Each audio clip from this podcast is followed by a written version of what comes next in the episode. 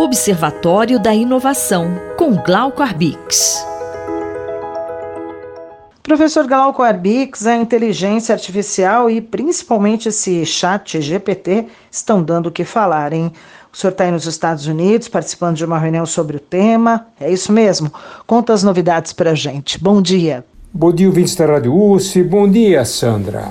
Falo aqui de Nova York, estou perto da Universidade de Colômbia, que é, conta com vários pesquisadores e professores participantes de uma reunião com o presidente Joe Biden sobre.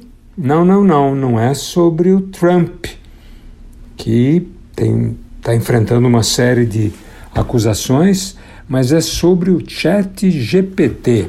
O presidente dos Estados Unidos, apesar das tensões políticas, eh, encontrou tempo na sua agenda definir o tempo para discutir o potencial e os riscos dessa nova onda uh, de inteligência artificial que está sacudindo o mundo da pesquisa, o mundo dos especialistas, o mundo da inteligência artificial, a chamada inteligência artificial que está gerando textos que se parecem né, com textos humanos, eh, responde perguntas, fala sobre uh, muitos assuntos com muita propriedade, uh, ao mesmo tempo em que, de vez em quando, alucina, inventa instituições, coisas, fatos, eventos, mas abre possibilidades enormes ao lado de riscos que a gente sempre tem que estar atento.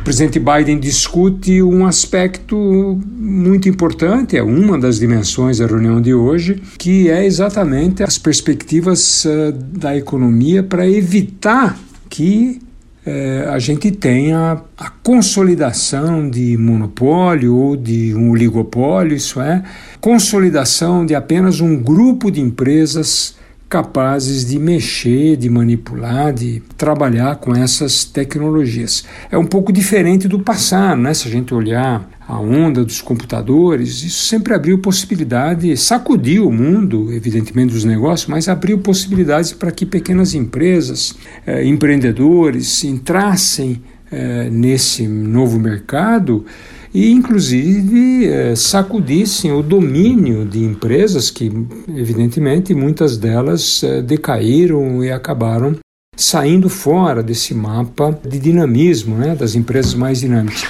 Professor Glauco, é muito alto esse custo com o investimento no chat GPT? Atualmente, dados os elevados custos para se trabalhar com o chat GPT ou linguagens semelhantes, né, são os chamados grandes modelos de linguagem, é altíssimo, né? isso é para pouca gente. Lembre-se, esse tipo de atividade é para poucos países, para poucas empresas e para poucas universidades, né? Mesmo aqui a Colômbia está muito preocupada porque o fosso entre China e Estados Unidos, que estão à vanguarda da inteligência artificial, e o resto do mundo é, se amplia. O fosso entre as empresas, algumas poucas, né, como a Microsoft, a Google, a Baidu chinesa se amplia em relação às outras e ao mesmo tempo a Colômbia Universitária eles estão preocupados é, que é, eles estão se distanciando dos grandes centros tipo Stanford, é, MIT,